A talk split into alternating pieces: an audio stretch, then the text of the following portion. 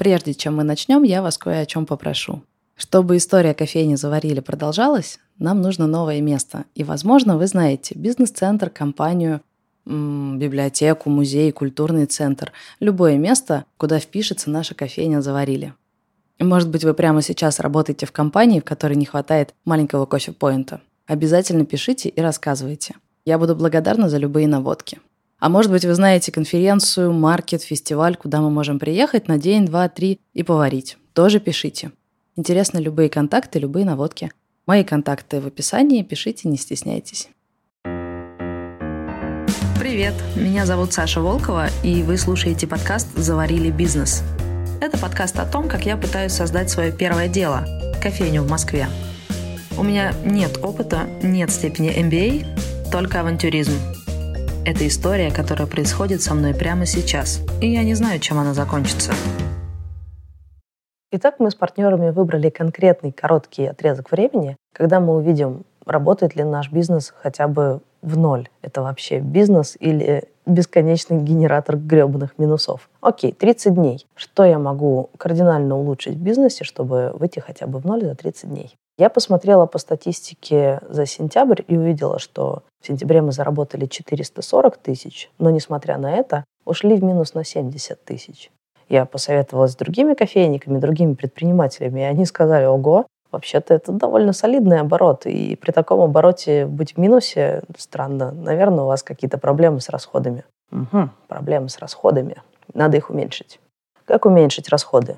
Чтобы это понять, надо хотя бы знать, что у тебя с точки зрения финансов, продаж, списанки происходит в бизнесе. Для этого я подрубила товароучетную систему. Я выбрала Квикреста. Товароучетка – это сердце бизнеса – это такая система, которая должна, если с ней правильно обращаться, знать все о продажах и расходах. Она подключается к кассе, поэтому данные о продажах туда поступают автоматически. Но чего система сама не знает, это то, сколько вы тратите, не знаю, на аренду, на электроэнергию, на зарплаты бариста. Она не знает, сколько вы списываете товаров и многие другие нюансы. Поэтому с товароучетной системой надо уметь обращаться, надо ее аккуратно вести. А аккуратно вести чтобы вы представляли, каждый день в верхнем ящичке стола в рабочей зоне бариста образуется стопочка из документов. Это платежки от разных контрагентов, от разных поставщиков. Привезли круассаны, вот тебе четыре бумажки. Привезли сэндвичи, еще четыре бумажки. И все эти бумажки нужно просмотреть и аккуратно внести в товароучетную систему. Кажется просто, но в рутине бизнеса нет, это не просто. Но я работаю в офисе, и у меня нет времени всем этим заниматься. Поэтому заниматься учетом товаров и финансов я поручила своему управляющему. И решила, что как минимум, если каждый день он будет аккуратно вносить данные, я хотя бы увижу, что происходит в бизнесе, и смогу понять, где мы тратим деньги, почему мы теряем нашу прибыль. Как только у меня стали появляться первые какие-то разрозненные данные, я стала интересоваться циферками. Две ночи с креста провела, и прям хорошо мне было. С утра я такая, я все поняла про этот бизнес.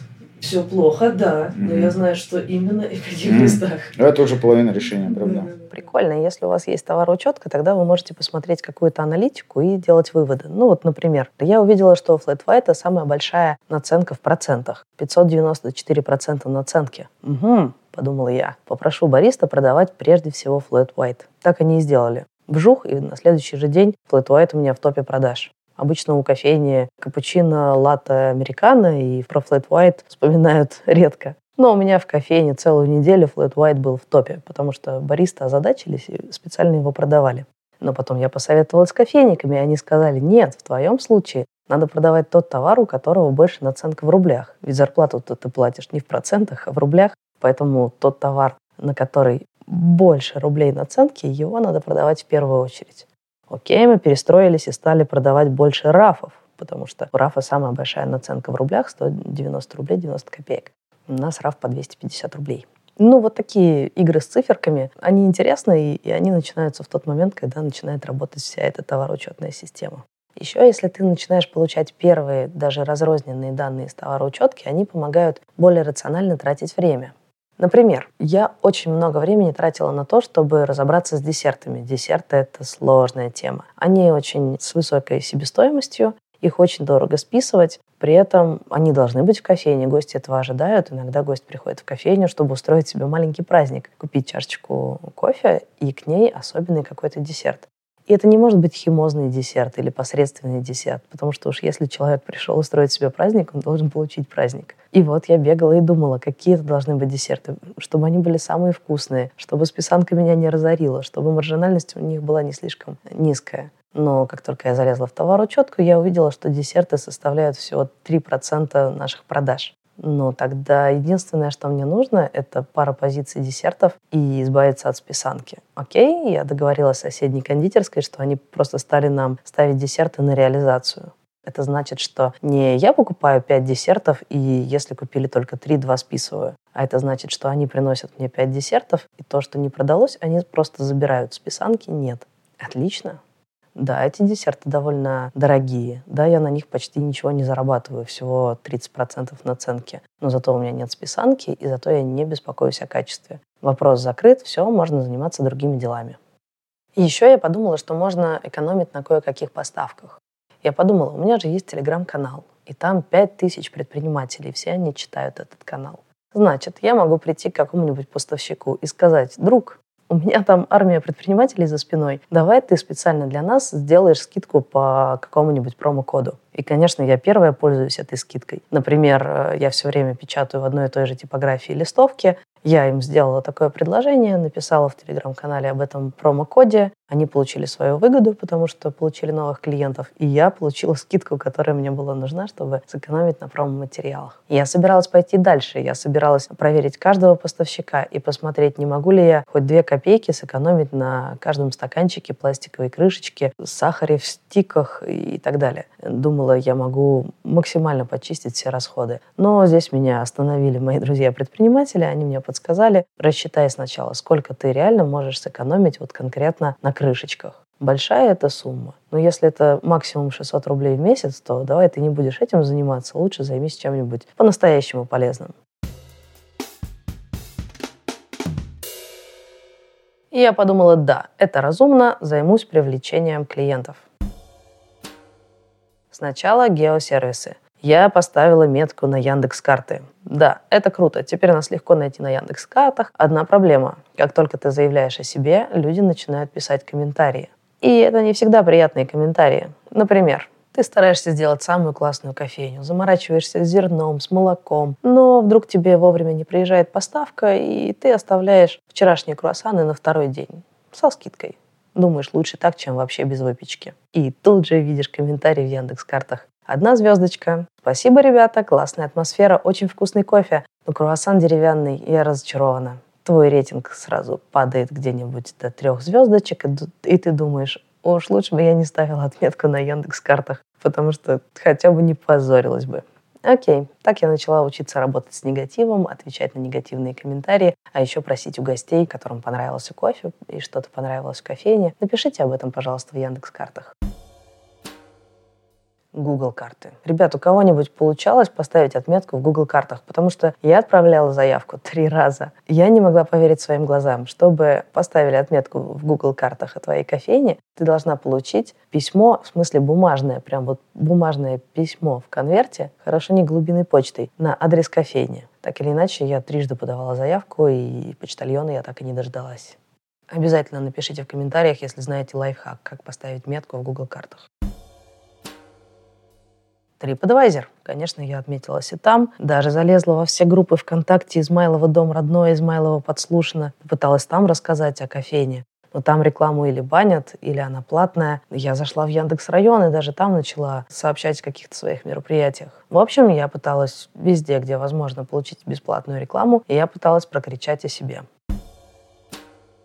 Промо-бригады. Нашла ребят на юду, нашла ребят знакомых, кто может раздавать наши листовки, флайеры, стаканчики. Я сделала, наверное, штук шесть промо-вылазок. Это были разные флайеры с разными предложениями. Отправляла в разные точки людей. Кого-то на рынок в Измайлово, кого-то прямо здесь на площадке Вернисаж. Кто-то пошел со стаканчиками, на которых была карта, как нас найти. Если ты нашел, пришел с этим стаканчиком, то тебе нальют кофе со скидкой. Однажды даже отправляла промо-бригаду уже с готовым кофе, буквально в термосе, и стаканами прям продавать его на улице в качестве промо за очень низкие деньги. Но, знаете, я узнала, что я не одна такая умная. По рынку ходит примерно пять таких же челноков, которые продают кофе еще дешевле, конечно, гораздо хуже, и это их основной бизнес. И я поняла, что я здесь занимаюсь не своим бизнесом. Я пытаюсь конкурировать в цене и продавать кофе замерзшим работникам торговли. Это не совсем наша целевая аудитория. В общем, со всех наших промо-вылазок с листовками, со стаканчиками, со всеми делами пришло очень мало народу, и я прекратила эту бурную деятельность. Я думаю, дело в том, что обычно, если стоит промик с листовками, он стоит в плотном потоке, и его задача выхватывать людей и перенаправлять в кофейню, которая здесь буквально за один шаг. Просто поверните голову, и вот она классная кофейня, а там круассан плюс капучино за 200 рублей. Ну, к примеру. У нас не такая ситуация. Мимо нашей кофейни не идет толпа людей, которых нужно развернуть. Наши промики пытались выцепить людей где-то на рынке, где-то далеко от нас. Но, господи, если вы были на вернисаже, вы знаете, какой это лабиринт. Вернисаж – особенное место. Маленькие переулочки, перекрытия, сверху мостик, потом пройди по низу, поверни, прокатись колесом, и тогда окажешься в кофейне. Мы пытались рисовать карты и объяснять гостям, как до нас добраться, но никто не хотел даже за прекрасным капучино и за круассаном идти по всем этим перекрытиям и искать кофейню. В общем, это не сработало. Инстаграм. Я подумала, ведь это же может сработать, у многих кофеин это работает. Я завела Инстаграм и начала там постить всякое. Ребята, я вообще не, не визуал, я не умею в картинке. Ребята со свалки буквально месяц назад учили меня, как записывать сторис, потому что я не понимаю, как это работает. Но, тем не менее, я начала вести Инстаграм. Я завела несколько рубрик. Например, истории. Кофейные истории наших гостей. Истории, связанные с кофейнями, с зерном. Их просто интересно читать. Конечно, с фотографией. А иногда я играла с подписчиками в прятки. Я же уже рассказала вам про географию вернисажа. Я фотографировала какое-нибудь особое потаенное место и говорила, кто найдет это место и сфоткается там, приходите в кофейню и получите круассан или кофе со скидкой. А иногда я просто делала рекламные акции и просто раскидывала их по геотаргетингу. Кофе плюс круассан 200 рублей, что-нибудь такое. В общем, я попробовала разные механизмы, рекламировала как личный пост от себя со своей фоткой, наоборот, максимально рекламный пост с красивой пенкой круассаном. И все это раскатывало по геотаргетингу рекламу. И это не сработало. И я же пробовала разные рекламные сообщения. Скидка, бесплатно, плати сколько хочешь. Или просто на интерес. Или если вам не понравится кофе, вам не надо за него платить. Мы настолько уверены в своем кофе. Но все это не сработало. И я набрала 500 э, подписчиков. Я посмотрела, обычно у кофеин там 2-3 тысячи. То есть объем сопоставимый. И если при таком количестве подписчиков реклама дает ноль привлечения, я подумала, что нет смысла продолжать раскачивать Инстаграм до, не знаю, 2-3 тысяч. Это все равно не работает как инструмент для меня, в моей ситуации. Реклама для иностранцев. Недалеко от моей точки есть пять корпусов гостиницы Измайлова. Ну как недалеко? 10 минут идти. Я подумала, надо как-то к ним достучаться. Хорошо, что мы отмечены на TripAdvisor, но этого мало. И я пошла по всем этим корпусам гостиницы договариваться о том, чтобы оставить там свои флайеры. Некоторые мне сразу отказали, некоторые предложили мне какие-то не очень прозрачные условия. Я такое не люблю. А в одном корпусе мне сказали, конечно, мы можем разместить э, ваш флайер в папке гостя. Это папка, которая лежит на тумбочке в каждом номере. Э, среди других флайеров будет и наш. Чтобы вот так разместиться на 2000 номеров, нужно заплатить 3000 гостиницы. Еще, я полагаю, наверное, тысячи четыре я потрачу на тираж. Итого 7000 за то, чтобы мои флайеры лежали в папках гостя. Ну, я подумала, это не сработает. Мало кто пойдет 10 минут за кофе. В конце концов, кофе есть в самой гостинице. И только ради кофейни вряд ли кто-то пойдет. К тому же, мало кто смотрит напиханные флайеры в папке гостя. Так что я решила, что это, наверное, не стоит того, чтобы тратить деньги.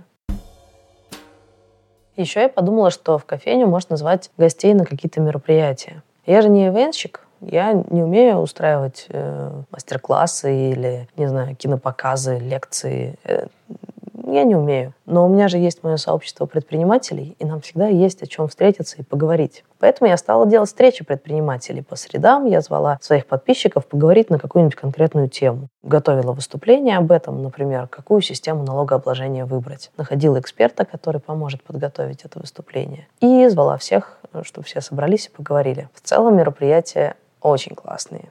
Ну, приходит 10-30 человек по-разному. И со всеми ними приятно общаться, потому что это люди, которые или собираются открыть свой бизнес и хотят что-то узнать, или уже построили и могут, наоборот, мне что-то посоветовать. И это свои, это ну, такие же, как я, люди. Это здорово. Но с точки зрения привлечения людей в кофейню, нет, это не работает.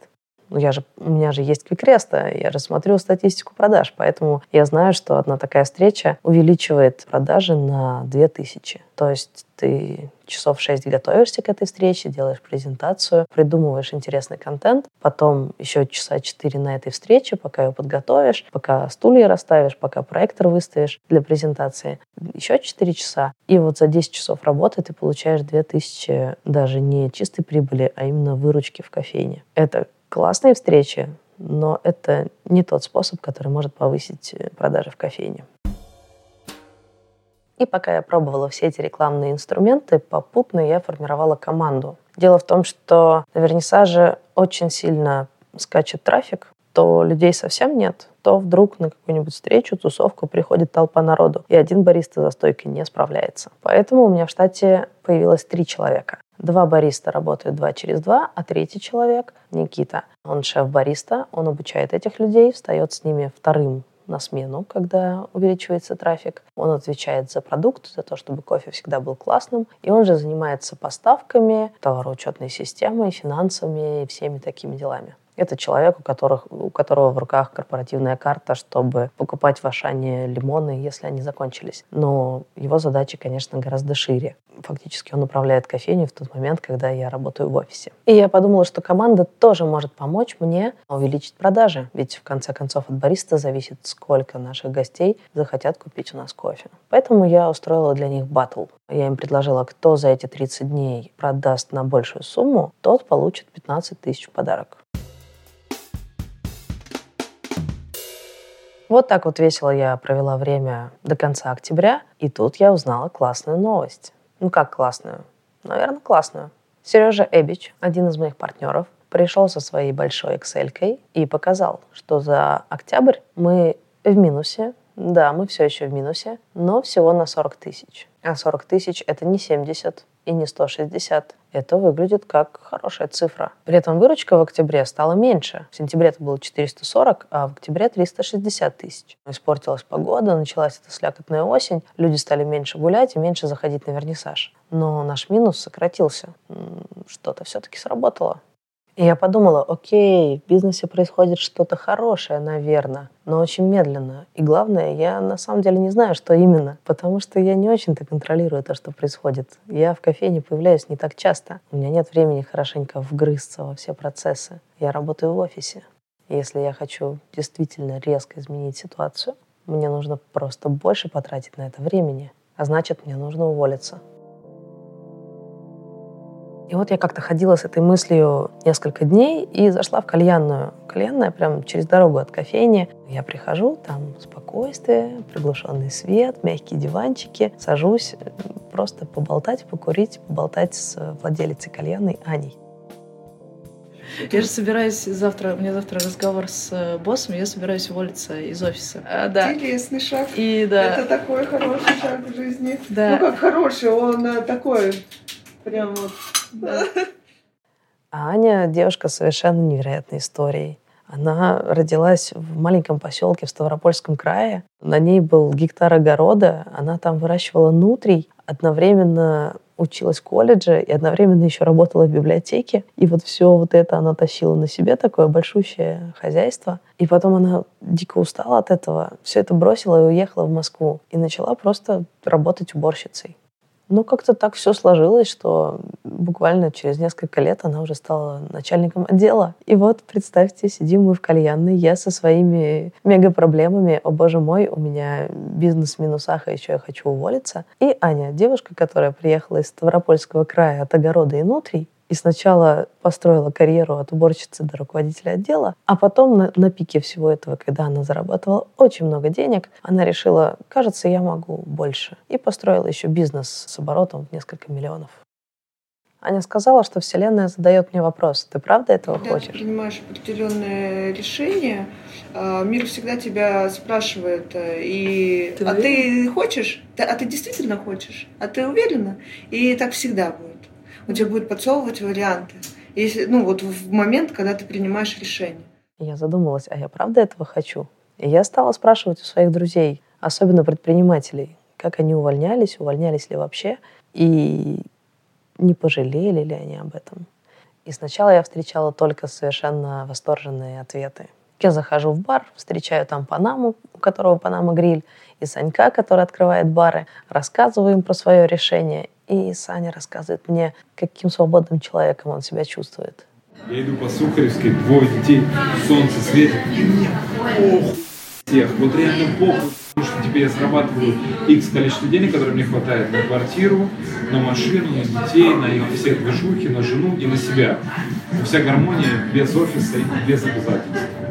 Я никому ничего вообще никак не должен. И вот таких классных, воодушевляющих историй я слышала очень много, но их же рассказывают люди, у которых получилось. А мы же с вами знаем статистику. 90 или 80 процентов всех стартапов, малых бизнесов закрываются в первый же год. И вряд ли те, кто потеряли свой бизнес, и тем более потеряли в этом бизнесе все деньги, а также восторженно рассказывают про свою свободу.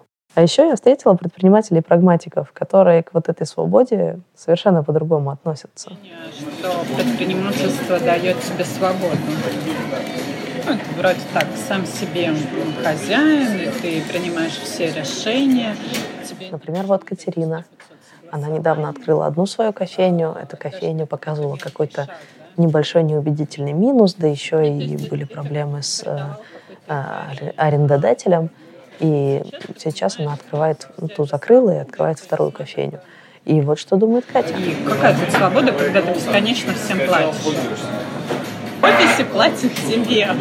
И это кайф, который ты не оцениваешь, пока ты не уйдешь в свой бизнес, который работает. Хорошо, если в ноль, если он начинает работать в минус, и ты без конца платишь то в налоговую, то поставщикам каждую неделю, то тебе надо аванс выдать, и тебе нужны деньги, которые, кажется, приходят сегодня, тебе нужно их разложить по дням, чтобы там выдать зарплатный фонд еще что-нибудь. Ну, в общем, ты не видишь этих денег. Даже то, что есть, бывает какой-то маленький-маленький процент, да, может быть, прибыли, да, и ты их не видишь, они куда-то раз. Ну, вот появились деньги, значит, можно что-то из маркетинга придумать, рекламу запустить. Запустил, деньги спустил, ничего не получил. Все, опять сидишь без денег. Когда зарплату получаешь, ты пошел, ты ее ну, на рекламу не тратишь, ты ее тратишь на себя. Конечно, сейчас я на это смотрю реально. Я думала, что у меня есть цель стать предпринимателем. И мне казалось, что я знаю, что это значит. Предприниматель — это человек, у которого есть свой бизнес, и он за счет этого бизнеса живет. Но оказалось, что нет таких двух категорий. Наемный работник, предприниматель. И вот все предприниматели живут вот так, а все наемные вот эдак. Нет. Предприниматели очень разные. Все предпринимают, у всех бизнесы, все живут с этих бизнесов, но живут в совершенно разной реальности. На самом деле попутно, пока я ковыряюсь в товароучетке или придумываю рекламные активности, попутно мне нужно понять, а кем я на самом деле хочу быть. То есть каким, какую я хочу создать реальность. Довольно сложный вопрос. Я думаю, что и рыбку съесть, и с рыбаком познакомиться – это хорошая идея, а, но, скорее всего, она приведет к какому-то третьему результату. а, Не про рыбку и не про рыбака. Наверное, все-таки, если ты хочешь заниматься бизнесом, надо заниматься бизнесом. Но это такое, знаешь, э, каждому свое, конечно. Кому-то нравится совмещать. Мне просто кажется, что, что если пришла в голову заниматься бизнесом, то это охренительная идея. Ни один работодатель ни за какие бабки тебе не даст этого ощущения кайфа, когда ты занимаешься чем-то своим. И если задача максимально безопасно прожить жизнь, встретить сытую старость и так далее, то, конечно, не надо заниматься бизнесом. Конечно, надо работать на, на работе. любить ее или не очень, и спокойно себе заработать на какую-то старость и все такое прочее, потому что ну, такой стабильности, как на наемной работе, такой возможности планировать и так далее. А зарабатывать можно абсолютно сравнимые бабки э, наемным трудом, вообще легко. Зависит просто от компетенции. А есть еще, знаете, какие советчики? Советчики, которые хотят моей крови. Вот Серега, владелец крафтового бара. О, этот парень просто хочет видеть мою смерть. Наоборот, стимул появится. Больше-то нету. Стимул чего? Отступать назад некуда. Позади Москва, Да.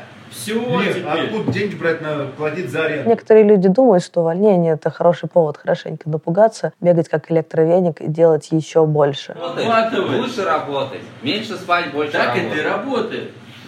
Надо придумывать новые Ну да. идеи. Но мне кажется, в конечном итоге бизнес должен быть таким, чтобы ты много отдыхал, много путешествовал и вообще м, кайфовал. Мне кажется, вот весь этот культ страдания, типа предприниматели — это люди, которые не спят, которые гиперответственные, мало зарабатывают и много работают. Если это правда, ребят, тогда в предпринимательстве мне делать нечего, потому что в конечном итоге я хочу просто интересно, кайфово жить, но точно не упарываться, не бояться за свою жизнь, не бояться, а что я буду есть завтра. Так что если увольнение это такая штука, которая просто тебя пинает и заставляет э, чувствовать себя некомфортно, тогда нет. Слушайте, я не знаю, хорошая это идея или плохая, уйти с работы в никуда почти без накоплений и э, строить бизнес, э, вытаскивать его из минусов. Но я все-таки уволилась. Я написала заявление, и моя э, трудовая книжка лежит в шкафу, и я надеюсь, она оттуда больше никогда не вылезет.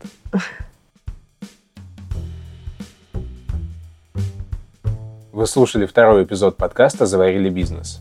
Подписывайтесь на нас в iTunes, приложении Google Подкасты и во Вконтакте. Ставьте нам оценки и оставляйте отзывы. Это помогает другим людям узнать о нашем подкасте.